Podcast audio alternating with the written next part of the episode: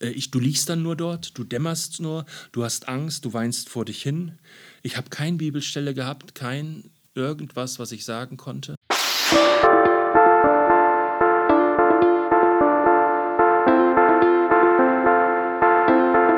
Hallo und herzlich willkommen zu Die Macht der Worte, der Podcast.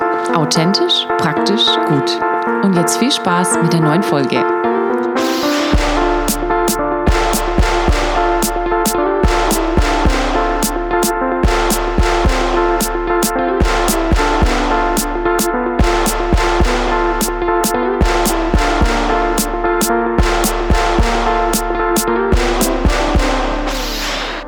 Schön, dass du zur 59. Ausgabe von Die Macht der Worte wieder eingeschaltet hast. Wir freuen uns, dass du mit dabei bist. Wir sprechen heute über dein Wort, die Bibel. Dann spricht Michael und Steve über Predigttipps, wie viele Punkte man haben muss bei einer Predigt. Bei Revolution spreche ich mit meiner Frau über unsere Elternzeit und wie handysüchtig sie eigentlich ist. Und der Titel Ist Frank Breido an Corona gestorben oder nicht? Dazu jetzt mehr. Viel Spaß bei die Macht der Worte. Dein Wort öffnet mir die Augen. Dein Wort ist Kraft. Dein Wort und meine Seele wird gesund. Dein Wort gibt Trost. Dein Wort ist ein Licht auf meinem Weg. Also, Andreas, du bist wieder da. Hallo, schön, dass du noch da bist. Ja, schön, dass du auch da bist, Steve. Du hast äh, letzte Woche über die, wie sagt man da, Kanonisierung der Bibel gesprochen oder vor allen Dingen des Neuen Testamentes. Beim Alten Testament, gebe ich zu, ja. hält sich mein Hintergrund noch mehr in Grenzen als im Neuen Testament, gebe ich ganz offen zu. Jetzt musst du mir das Wort erst mal erklären, weil für mich als Musiker ist Kanon quasi ein Mehrgesang. Aber ja, okay. Also als Kanonisierung oder der Kanon der Schriften sagt man das, was dann schlussendlich eigentlich als das ähm, allgemein akzeptiert, die, die, allgemein akzeptierte Zusammenstellung jetzt des Alten und Neuen Test der Bücher im Alten und Neuen Testament ist. In Summe sind es ja 66. Mhm. Übrigens, ja, merkt ihr, die Zahl 66 ja. sind nicht 54 und es sind nicht 64, liebe Hörer, wie er vorhin off Off Mike, Mike dann ja, geraten hatte. ich war mal auf Bibelschule vor langer, langer Zeit. Es sind 39 im Alten und 27 im Neuen. Ja. Auf jeden Fall. Und das nennt man eben dann auch den Kanon, mhm. äh, die Zusammenstellung. Das ist natürlich auch wieder ein griechisches Wort. Jetzt habe ich es nicht nachgeschlagen. Mhm. Ähm, oder äh, lateinisch, keine Ahnung. Ja.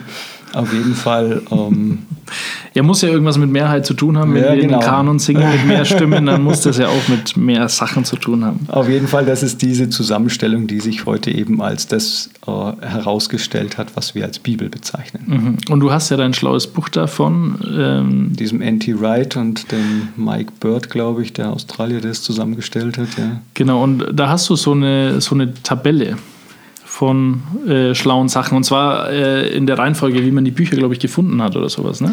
Ja, vor allem, wie die ersten Bücher auch tatsächlich zusammengestellt waren. Wir hatten das letzte Mal ja drüber gesprochen, dass da irgendwie so oft so gesagt wurde, ja, es gab dann eben irgendwann mal eben so ein Konzil, bei dem dann irgendwelche heiligen Menschen gesagt haben, das sind die Bücher und alle anderen nicht zuletzt, um ihre eigene Macht zu zementieren. Mhm.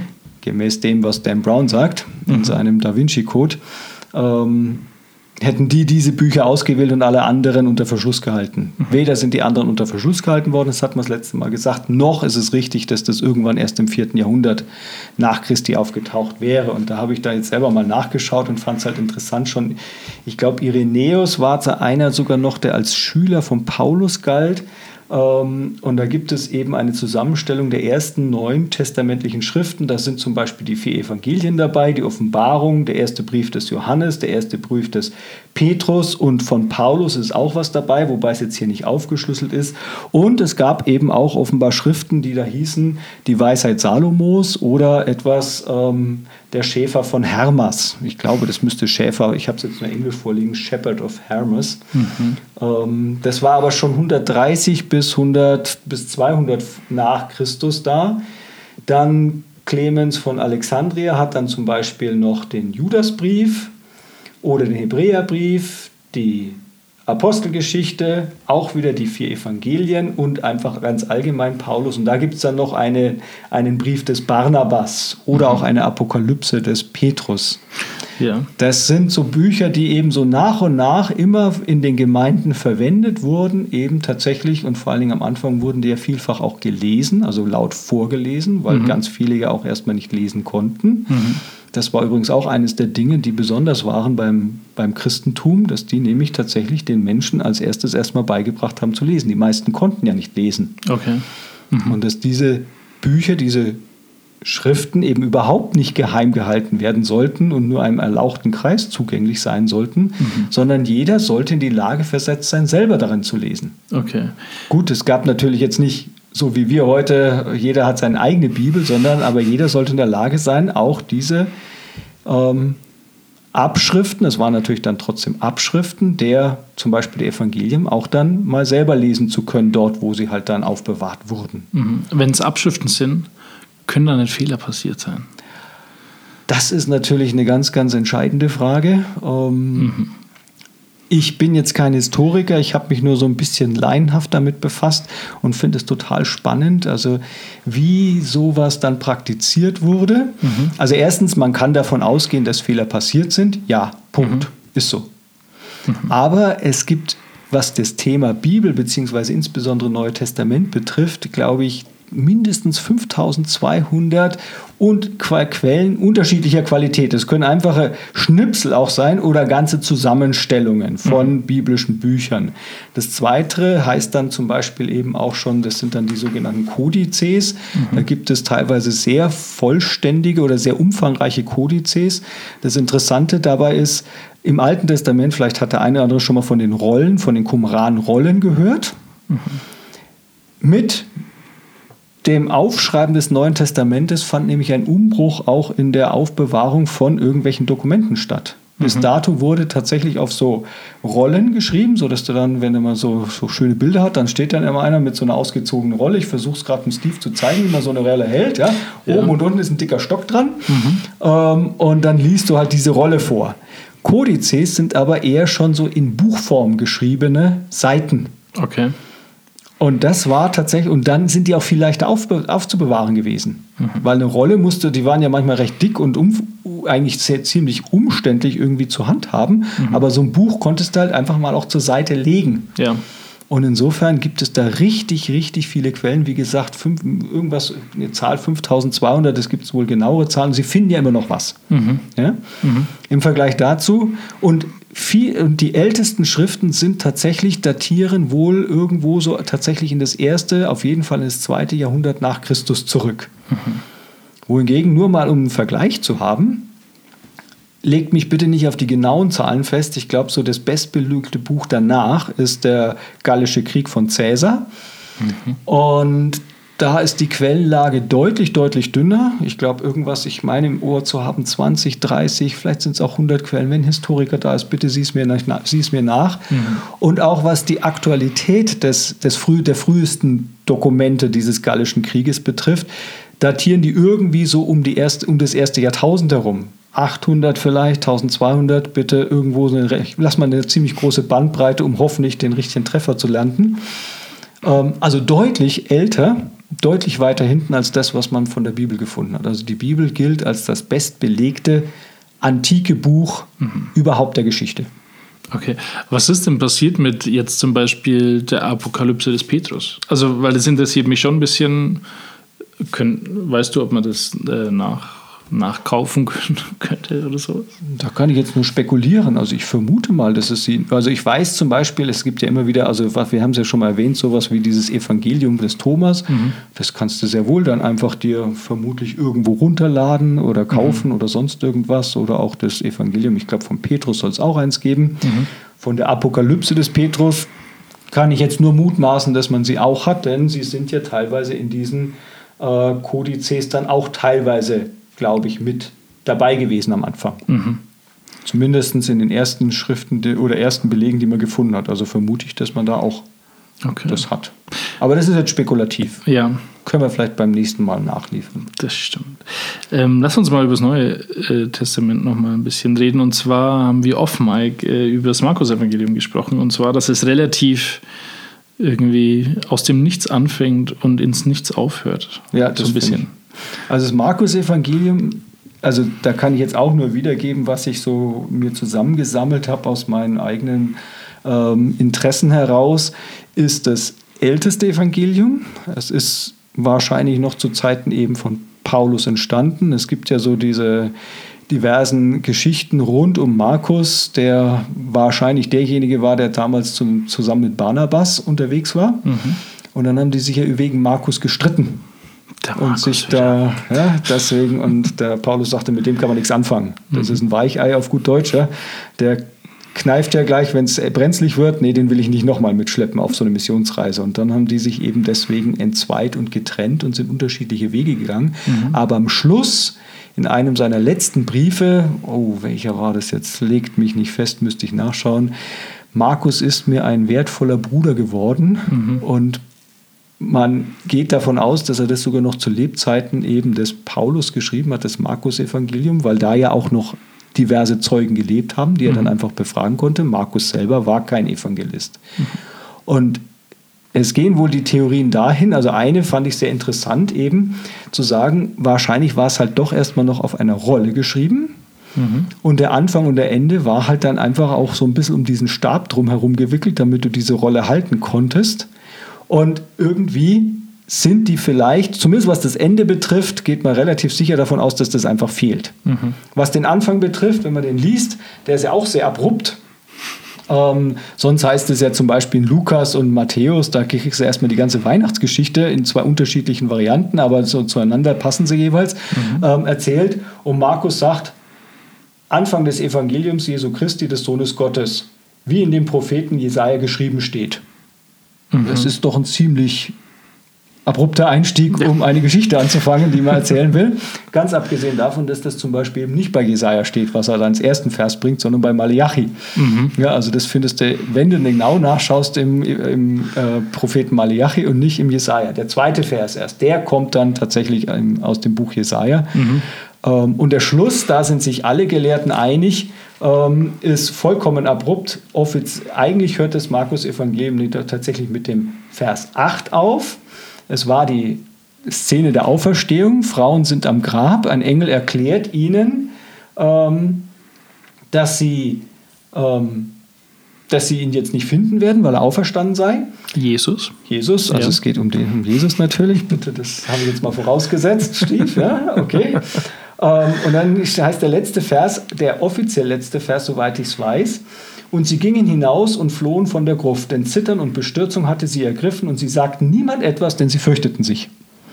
Punkt. Punkt. Mhm. Und dieses abrupte Ende wurde wohl relativ zeitnah dann durch einen weiteren Schüler oder dann eben als einer, der dann eben als Redakteur da gearbeitet hat, noch ergänzt, zum Teil eben mit Versen, die eben vermutlich aus einem gemeinsamen Fundus noch auch stammten. Mhm. Ähm, aber da gibt es alle möglichen Theorien. Es gibt also verschiedene Enden auch des Markus-Evangeliums in den diversen Kodizes beispielsweise, die man gefunden hat. Und hat sich jetzt halt auf ein gemeinsames Ende irgendwann verständigt, wie wir es heute vorliegen haben. Aber sind die alle dann gleich, die Enden? Oder ist nee, nee, dann, die sind auch ein bisschen unterschiedlich. Könnte das dann schon die Verfälschung der Bibel sein? Ich würde jetzt an der Stelle nicht von Verfälschung sprechen. Das sind einfach auch, weißt du, ähm, das sind unterschiedliche Perspektiven, die jetzt die Einzelnen drauf haben. So wie wir ja auch vier Evangelien haben und mhm. jedes Evangelium ja einfach auch eine andere Sicht oftmals die auf Jesus mhm. ermöglicht. Mhm. Und so gab es da auch unterschiedliche Sichten einfach, die ich als Bereicherung erlebe, mhm. um tatsächlich die Person Jesu Christi besser kennenzulernen. Die Macht der Worte. Michael und Steve und ihre fünf Minuten. Michi, Mensch, du bist ja jetzt auch schon erfahrener Prediger eigentlich mit deinen 27 Jahren. Da hast du äh, zweifellos recht in der, der ganze Satz. Bis 27 Jahre gläubig natürlich. Ja, das reicht. Könnte, nein, echt nicht. Nein, nein, nein, ja, wie lange bist du schon gläubig? Ich habe mein Leben Jesus gegeben, als ich sechs Jahre alt war. Das heißt, es sind 45 Jahre. Nicht schlecht. Musst du dir mal vorstellen. Da hat mein Papa abends am Bett mich gefragt, ob ich denn auch, ich weiß es nicht, wie er da drauf gekommen ist, ob es da einen Anlass gab, das weiß ich nicht mehr, mhm. ob ich nicht mein Leben Jesus geben will. Mhm. habe ich gesagt, ja. Tita. Und das habe ich gemacht und seitdem bin ich Christ. Durch viele Höhen und ein paar Tiefen. Könnte ich jetzt viel davon erzählen, aber darum geht es ja jetzt nicht. Nee, es, Vielleicht könnte ja der Steve mich auch immer einfach so einladen. Nicht nur jetzt hier, wir sind fünf Minuten lustig und machen uns über arme Gemeindemitglieder irgendwie lustig, die ja, ne? sondern einfach einmal, ja, erzähl mal aus deinem Leben, deine ganze Weisheit, die du hast, deine theologi theologischen äh, fundamentalen Kenntnisse. Nee, nix. Aber was du jetzt eigentlich? Äh, ja, äh, das kommt noch. 2020 kommt es. Coming soon. Ähm, was ich dich fragen wollte, Michi, du bist ja äh, ein alter Prediger. ah, ja, jetzt. Jetzt sind wir Sind wieder wir drauf. wieder dabei. Was macht eine gute Predigt eigentlich ein wenig so aus, Michi? Jetzt haben wir ja schon ganz viel Stampfen äh, über Flüsse, Mülltüten Krabbeln. Aber was macht eine gute Predigt aus? Also gute Predigt hat äh, sieben Punkte. Nein. Weil es eben göttlich ist, oder? Ja, natürlich. Nämlich hat, kürzlich hat mir jemand erzählt, er leidet ein wenig drunter unter dem Pastor, bei dem er in der Gemeinde ist, weil der immer eine Predigt mit drei Punkten hat. Und er muss jetzt einfach mal woanders hin. äh, was keine gute Predigt ist, finde ich, wenn man da überhaupt keine Punkte hat. Also, also das, da gibt es jetzt, finde ich, ganz viel drüber zu reden, das machen wir jetzt gleich. Aber wenn dir jemand eine Woche später noch sagen kann, in einem Satz, worum es in der Predigt ging, dann denke ich, war es eine gute Predigt. Also wenn das halt was Vernünftiges ist jetzt ne? Ist ja logisch. Ja. Okay. Wie war denn die Predigt von letzten Sonntag, Michi? Was kam denn da drin vor? Das ist ein bisschen schwierig, äh, weil das nicht ganz so war. Da hat, war ein Missionar, Johnny M. bei uns. Johnny M. Und Johnny M., der Missionar, der hat ein bisschen so querbeet äh, seine Lebenserfahrungen erzählt, sodass man das nicht so einfach zusammenfassen kann. Okay. Also querbeet heißt halt, man kann auch Zweifel haben und Sorgen und man kann Misserfolge haben und äh, Gott ist trotzdem da, so vielleicht. Okay. Ja, aber äh, gute Predigten, Michi. Jetzt hast du ja gesagt, äh, sieben Punkte sind drei zu wenig. Ja, ich finde jetzt, äh, ich bin kein Sieben-Punkte-Prediger. Äh, ich mag es, wenn einfach äh, eine fundierte äh, biblische Quelle da ist, wenn, wenn das einfach biblisch fundiert ist, so muss man es eigentlich sagen. Das mag ich. Also ich persönlich mag Predigten nicht so, wo keine Bibel vorkommt, wo die Bibelstellen nicht vorkommen. Natürlich äh, kann man dann viel sagen, was trotzdem biblische Wahrheiten sind, aber für mich hat es Kraft, wörtlich aus der Bibel zu lesen. Ich empfinde es so, dass da, es ist was anderes, wenn jemand für mich das vorliest. Da steht's, Johannes 7, Vers 35 oder was. Und ich lese es jetzt. Egal, ob man es jetzt vom Handy oder aus der Bibel selber, mache ich am liebsten, aber, oder aus dem Blatt, wo es ausgedruckt ist, vorliest, aber das ist das Wort Gottes. Das mag ich. Das Quasi ist die gut. Macht der Worte. Die Macht der Worte. Okay. Ähm, ja, und hast du da manchmal so auch ähm, Schaubeispiele dabei? Hast du schon mal eins gehabt? Ein Schaubeispiel. Äh, Das ist natürlich dann oft, du meinst also, wenn es anschaulich ist. Ja. Das ist natürlich ganz cool, wenn man jetzt zum Beispiel über äh, den, den Tisch des Herrn predigt. Das ist übrigens eine ganz spannende Geschichte, äh, im, in, wie das da so war in, im, im Tempel. Und wenn man jetzt dann wirklich sowas da hat, was original groß ist. Äh, in der richtigen Höhe, richtige Breite. Und wenn man dann so ein Brot dabei hat, wie diese Schaubrote zum Beispiel, die da waren, wie das ungefähr so ist. Und dann sieht man das und man sieht äh, dann vielleicht, in dem Fall war das einmal so, da sieht man, was für eine Fülle eigentlich auf diesem vergleichsweise kleinen Tisch ist. Weil da zwölf solche riesen Dinger drauf waren. Also das finde ich natürlich auch schön. Das geht natürlich nicht immer. Äh, wenn man jetzt über Totenauferweckung predigt und als ich letztes Mal das Skelett dabei hatte, war dann auch ein bisschen blöd. nee, das war smart. Aber das ist natürlich auch gut. Was magst denn du am Predigen? Was ich mag an Predigen, ähm, wenn ich mich daran erinnern kann.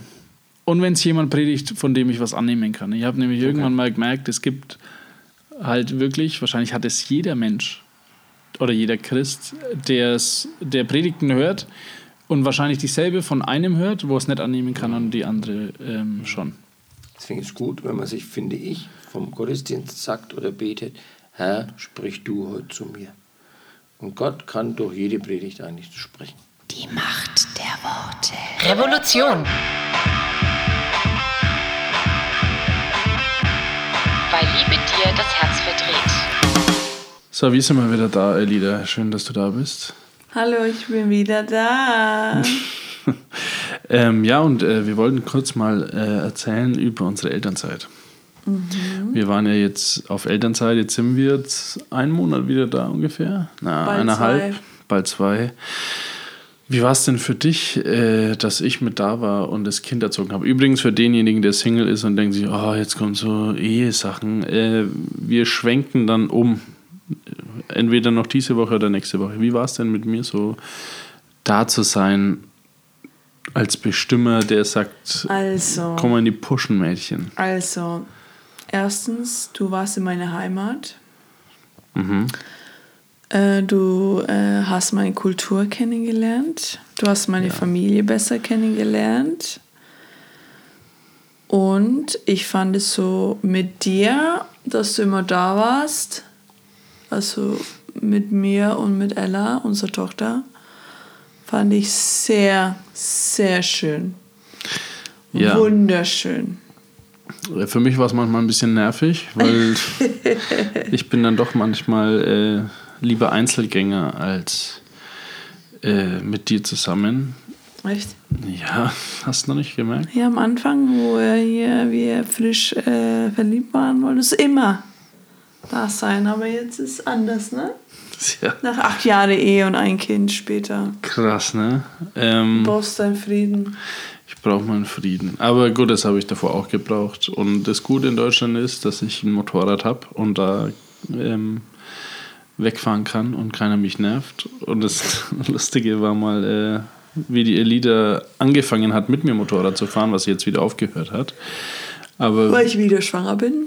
Genau, das hätte man eigentlich als äh, Cliffhanger nehmen können fürs nächste Mal. Aber ja, wir kriegen schon das nächste Kind. Wir hatten kein Internet und kein, kein Strom auf den Kein Fernseher. Fernseher. Ja. Doch, Und was Leute. machst du dann? Was macht man dann? Wir hatten kein Wi-Fi. ja, das war halt das Problem. Aber ähm, ich war ja mit der Motorradgeschichte am Reden. Und da war es so, dass du dann mit mir durch den Helm reden wolltest bei 120. Really? Ja, so. äh, Und dann war ich so genervt Ich habe immer dich so Fahrt. angefasst, ja. so als Zeichen. So, du, du, schau mal da. Boop, boop. Ja, und das hat mich halt ultra genervt, weil ich mir gedacht habe, halt, halt Schatzi, leise und schön. den Mund und Mhm. äh, genieß einfach nichts. Und, ähm, aber jetzt genießt du es, oder hast genossen dann, ne? So in der Mitte uns, unserer Motorradkarriere. Ja. Fandest du es schön? Äh, Elternzeit an sich, muss ich sagen, als Mann fand ich auch ganz schön. Ein halbes Jahr ist natürlich top, weil ich liebe es, nichts zu tun, beziehungsweise nicht zu arbeiten und äh, trotzdem Geld zu verdienen. Zwar sind es nur, glaube ich, 63 oder 65 Prozent 60. oder 60 Prozent. Mir kam es wesentlich mehr vor. Ähm, aber äh, das Schöne ist halt, dass ich sehr kreativ bin und mir nicht langweilig wird.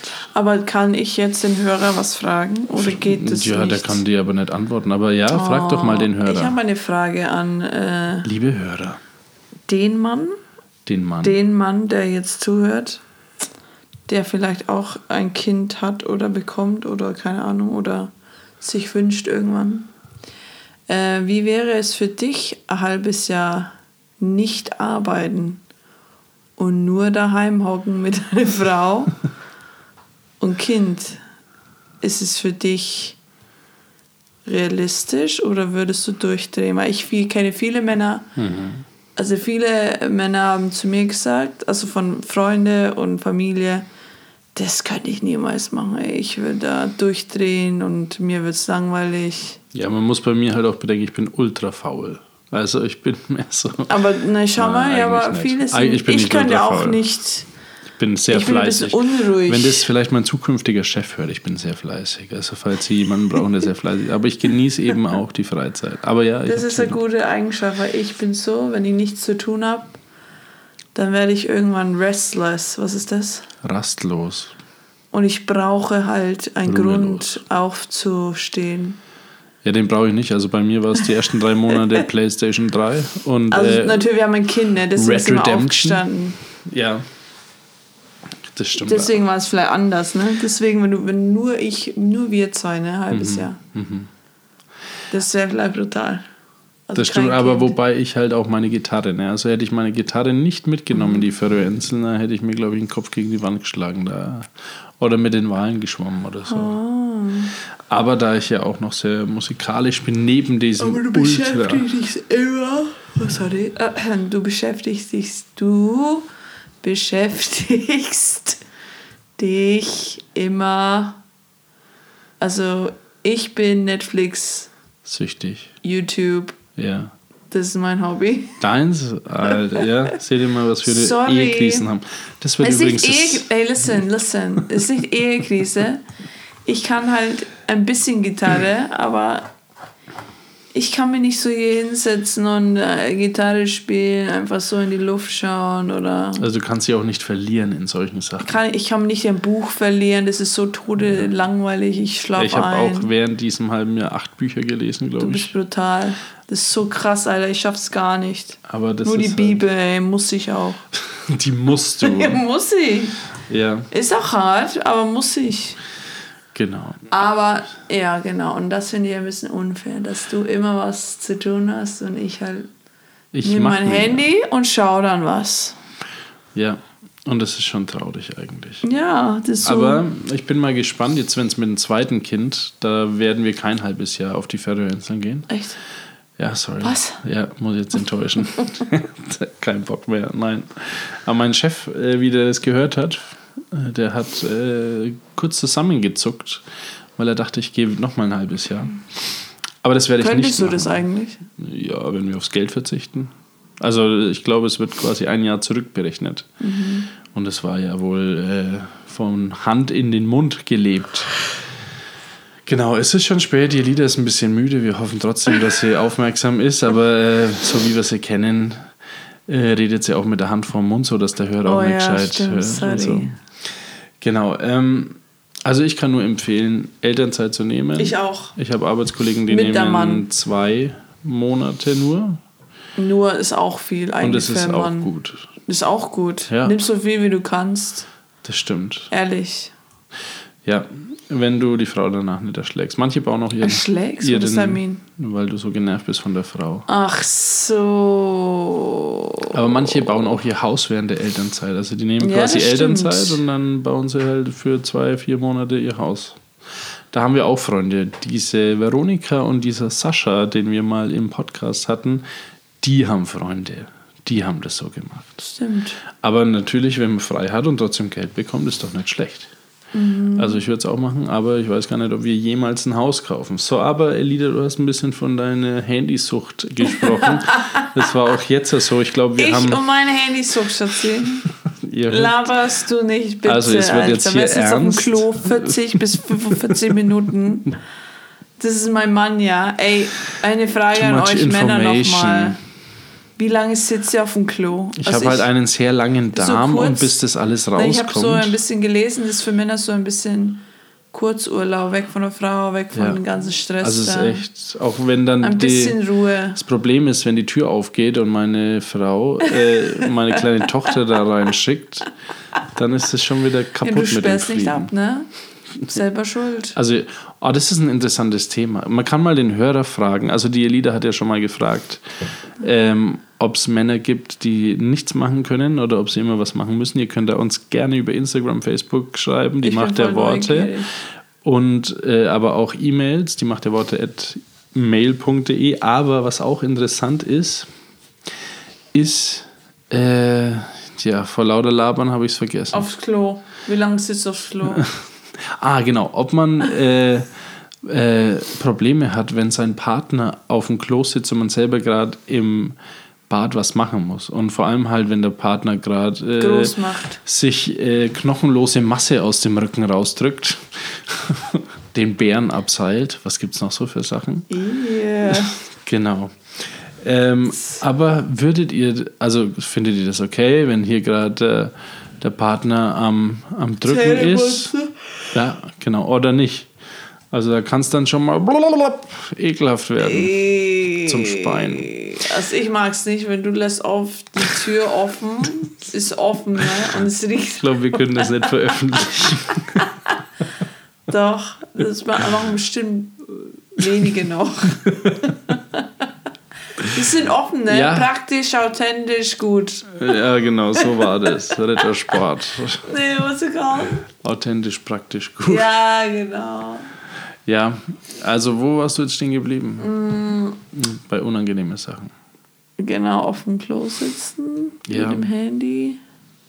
Genau, und Nee, du 45 wolltest Minuten da. Ja, du äh, sitzt die da 100 Zeit. Jahre, ey. Aber wir waren ja jetzt eigentlich... Ähm, Im Elternzeit. Nee, nee, äh, jetzt sind wir quasi, haben wir das Thema gewechselt. So, also okay. Elternzeit nur quasi als Einstieg. Aber äh, mit Medienlieder. Das gab es ja früher alles gar nicht. Du hast ja noch nie eine Beziehung gehabt außerhalb von Smartphones.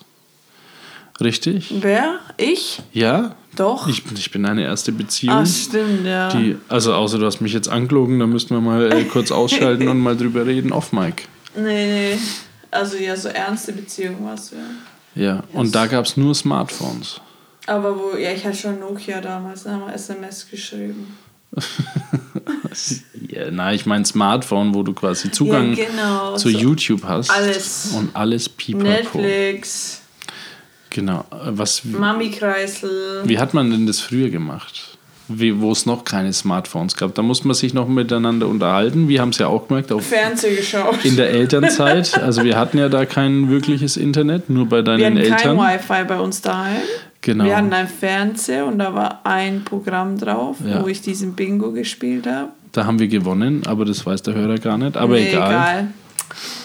Und dann hatten wir ein Playstation, den hast du von meinem Bruder ausgeliehen und du hattest da 100 Millionen Spiele ausgeliehen. Und wir hatten auch DVDs von Genau. meinen Onkeln. Onkels. Also wir haben quasi ein halbes Jahr so gelebt, als wäre es früher gewesen. 1900. 1990. No, 2000 something. Ja, genau.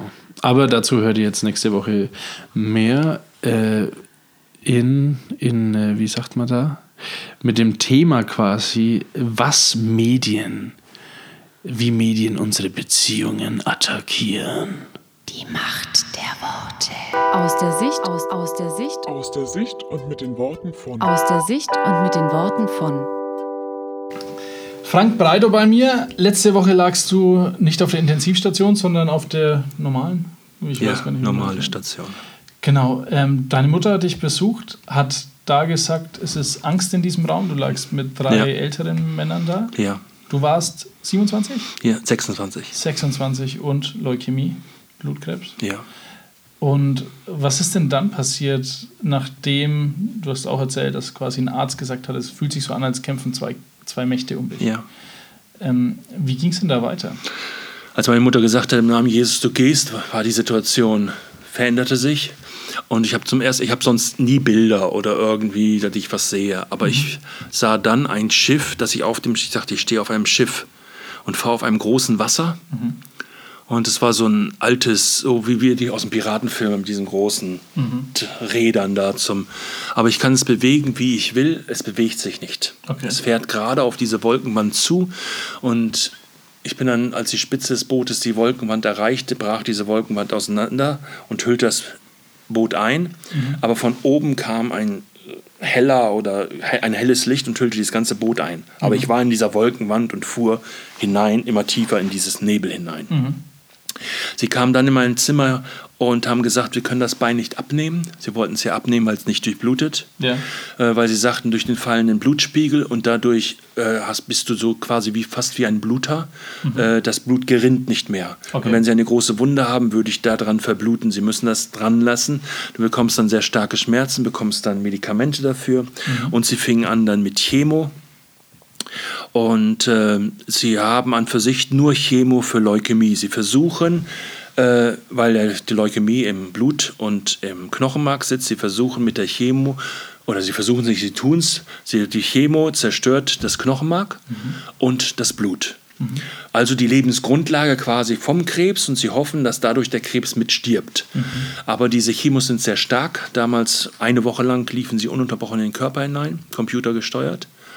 Und äh, sie haben, äh, müssen dann dich stündlich untersuchen, wie weit dein Blutsystem fällt. Ja. Denn du brauchst ja Blut, damit die Maschine läuft. Am schönsten wäre es ja wie so ein Auto, ja, du machst den Motor aus, lässt alles, alles Blut, also alles Öl quasi raus, machst du Ölwäsche, ja, oder Motorwäsche oder wie auch immer, neues Öl drauf, machst, startest den Motor fertig. Ja. Das wäre das Schönste, aber das funktioniert nicht. Wir müssen immer ein Minimum an Blut haben und so kann man sich das vorstellen, als wenn ich ein Glas voller schwarzer Tinte habe. Ich gieße klares Wasser rein, so lange, bis ich unter Mikroskop keine schwarze Tinte mehr finde. Und das dauert lange. Ja. Also mit drücken Sie das Blut so weit runter, bis es Minimum erreicht hat und füllen dann, quasi hört sich komisch an, aber dann läuft Blut gleichzeitig in deine Halsschlagadern, damit wieder Blut hochkommt. Dann warten Sie ab, dass der Körper wieder Knochenmark generiert, dass das Blut langsam sich wieder erholt und gucken dann, wie weit der Krebs ist. Und dieses äh, läuft, so läuft es ungefähr Okay. ab. Äh, ne- nach drei, vier Tagen äh, ich, du liegst dann nur dort, du dämmerst nur, du hast Angst, du weinst vor dich hin.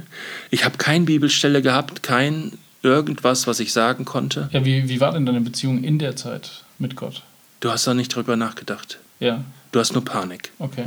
Die ganze Zeit Panik, weil du siehst, dass es ist ja auch immer laut, ja, es ist nicht leise, es ist immer hell, dann schläfst du wieder und dann wachst du wieder auf und dann siehst du der Nächste, der röchelt vor sich hin und oder wird das die Decke drüber gedeckt und rausgeschoben. Also es ist Okay. das, und das, da ich das nicht kenne, ja, das, ich habe noch nie erlebt, wie ein Mensch neben mir stirbt. Ja, das ist, äh, ja. Und ich lag dann einfach am späten Abend, weiß nicht wann es, wie spät es war, und plötzlich höre ich meine Atmung zu. Normalerweise höre ich nicht mit dem den Sound meines Atmens. Und plötzlich höre ich, wie ich einatme und den Sound ausatme. Wie ich einatme und nur noch ausatme. Und du hörst den, den Laut des Ausatmens, so. Und dann reißt das ab und wird, es wird sofort schwarz vor Augen und es ist eine unglaublich extreme Stille. Es ist nichts mehr. Es ist, als wenn du in, in einem schwarzen, leeren Nichts wärst. Und ich, du kannst auch nicht den Pieper drücken, ist vollkommen utopisch, ist Quatsch. Ja. Kannst du nicht.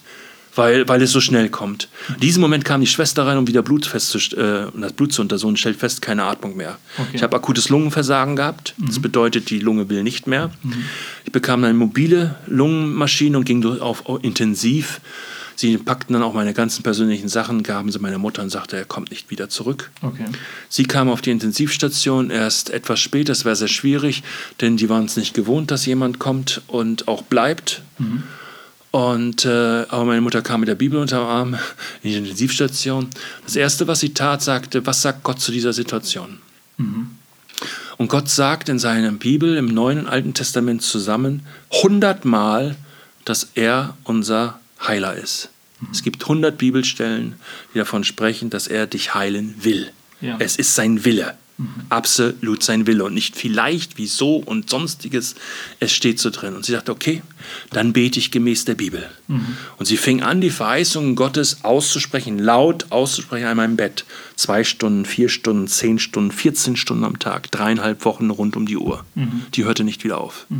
Im Hintergrund, was wir nicht wussten, fingen an, die Kinder, äh, die Großen, ein Zelt aufzustellen und für mich zu beten rund um die Uhr. Sie gingen nicht mehr zur Schule. Ich weiß auch bis heute nicht, warum die Eltern das zugelassen haben. Ich weiß nur, dass sie es, wir haben es viel später erst erfahren, das war fast fast schon ein Jahr später, da war ich schon gesund. Da haben sie erzählt, wir haben so lange gebetet und erzählten das. Die katholischen Pfadfinder bekamen davon Wind. Wir haben sonst nichts, nicht viel zusammen zu tun als Pfadfinderorganisation, jetzt, dass wir zusammen Camps machen oder so. Die hörten, ihr betet für einen Pfadfinderleiter, wir klinken uns mit ein. Obwohl sie mich nicht kannten, fingen an, die katholische Kirche zu beten, die evangelischen Pfadfinder, die evangelische Kirche, über unsere sowieso die freien Kirchen. Und äh, es ist dann gegangen bis über die deutsche Grenze hinaus. In der Bravo stand drin, die Pfadfinderschaft Deutschland bittet um Gebet für einen Pfadfinderleiter, der schwer krank ist. Wow. Keine Ahnung, wer das da reingesetzt hat. Wahrscheinlich bei Dr. Sommer vorher und nachher dazwischen.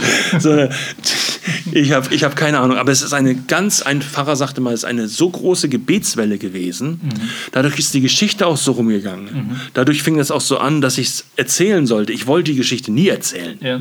Ja, weil ich jedes Mal wieder sterbe. Ja, weil es einfach vor Augen ist.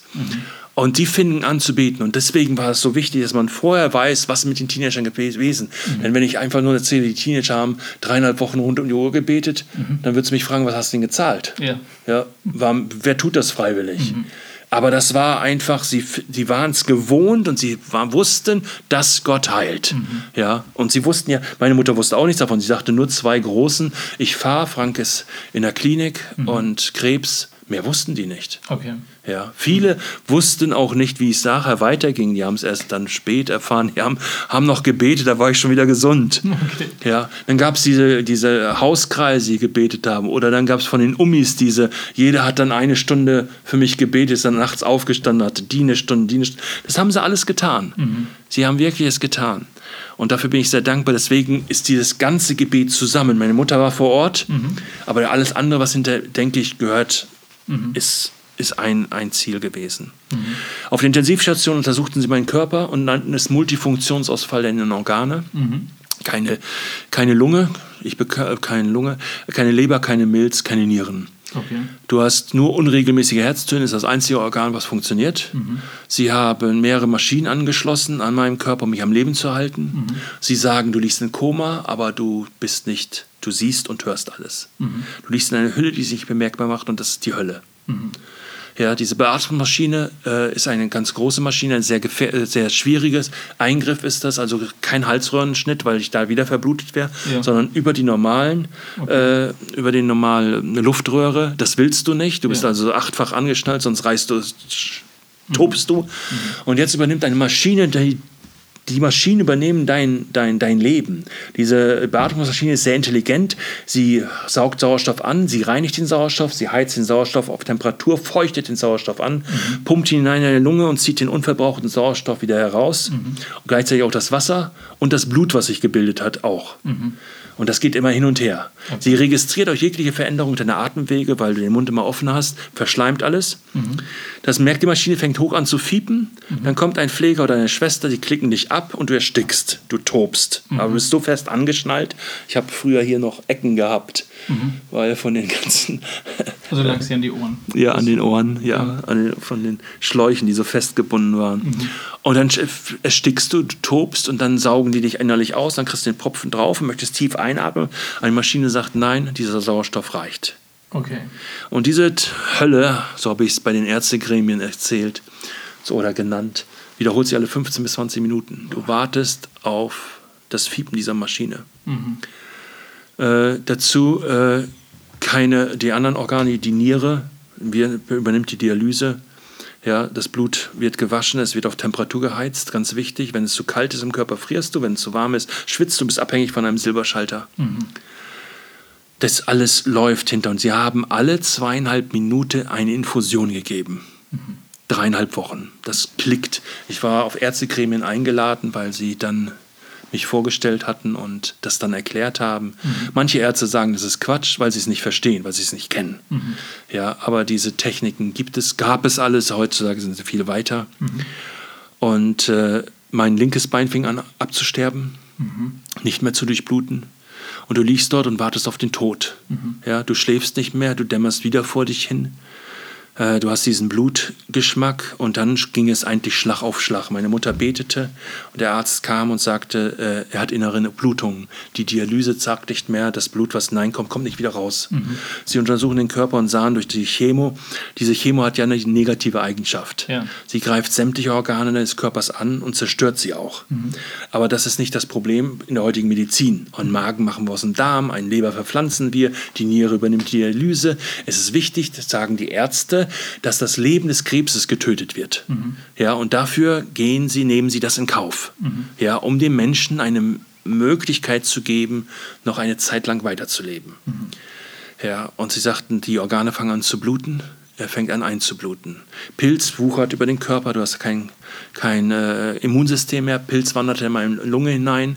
Blut war in meiner Lunge. Es, äh, ich blutete dann ein bis über beide Augen. Ach. Normalerweise bist du tot, wenn es bis zu meinem Herzen kommt. Ja. Du kennst diesen, das Blut kommt an die, äh, kommt aus jeder Öffnung deines Körpers fließt Blut und zwar schwarzes Blut, weil es durch die Zeit alt steht, alt geworden ist. Äh, meine Haut bekommt Blutblasen, alles zerreißt. Sie machen Fotos für Studienzwecke. Beide Beine totes Gewebe. Und die Langzeitbeatmung hat die Eigenschaft, nach neun Tagen geht dein Kehlkopf kaputt, der zersetzt sich, der macht das nicht mit. Und der Professor kam oder der Arzt kam rein und meine Mutter sagte gerade, du wirst nicht sterben, sondern die Werke des Herrn verkündigen. Und der Arzt sagt, was reden Sie eigentlich hier? Er kann überhaupt nicht reden. Sein Kehlkopf ist kaputt. Nach neun Tagen Langzeitbeatmung ist der Kehlkopf kaputt. Ja, sagt meine Mutter, das ist nicht mein Problem. Ja, aber er kann auch nirgends hingehen. Beide Beine sind totes Gewebe, die fallen ab. Ja, ist auch nicht mein Problem. Ich sage, er hat keine Lunge, er kann nicht atmen. Das wäre auch nicht ihr Problem. Ja, was ist denn ihr Problem? Sie sagt, gemäß der Bibel zu beten. Eigentlich ist er da schon gesund. Das war zu hoch für den Arzt. Ja, der dachte, die Frau tickt, die ist doof. Ja. Die, äh, die kriegt das nicht mit. Aber das Schlimme ist eigentlich, dass du da liegst und wartest auf irgendwas. Und sie sagt, sie, was auch interessant ist, dass was heute sogar, die haben so unglaublich viel aufgeschrieben. Meine Mutter, wenn sie meine Hand berührte und ich sie nicht sah im Augenwinkel, dann fasste ich zu, wie ich konnte, und der Blutdruck ging runter. Wenn eine andere Hand mich berührte, fasste ich gar nicht zu. Und äh, jetzt war ich im Krankenhaus, habe meine Mutter besucht, die sich da auch mal hingelegt hat. Und äh, da sagte mir der Pfleger, sprechen Sie mit ihr und sie hört sie. Und berühren Sie ihre Hand, sie fest zu. Dasselbe, was ich gesagt habe 1994 auf der Ärztetagung. Da war ich baff, hätte ich fast losgeweint. Ich sage, ja, das werde ich tun. Äh, ja, aber du liegst dort und plötzlich sah ich, dass die Decke immer näher kam. Ohne irgendwie was anderes zu spüren. Ich dachte, das geht nicht. Ich drehte mich instinktiv um und sah mich in dem Moment auch selber auf dem Bett liegen, als wenn ich an der Decke schwebe. Selber liegen. Ich sah meine Mutter dort sitzen. Ich sah zum ersten Mal die Maschinen am Kopfende. Ich sah einen Pfleger oder einen Arzt, der dort dran hantierte. Und dann bin ich so durch die Decke gegangen, ohne Panik oder was. Ich wusste nur, mir schoss nur ein Gedanke durch den Kopf, du bist tot. Die Macht. Vielen Dank fürs Zuhören. Folge uns auf Instagram, Spotify, YouTube und Facebook. Wenn dir diese Folge gefallen hat, abonniere unseren Kanal und wir freuen uns über 5 Sterne bei iTunes. Wenn du Fragen, Anregungen oder Verbesserungsvorschläge hast, kontaktiere uns unter die Macht der Worte at mail.de. Wir hören uns nächste Woche wieder.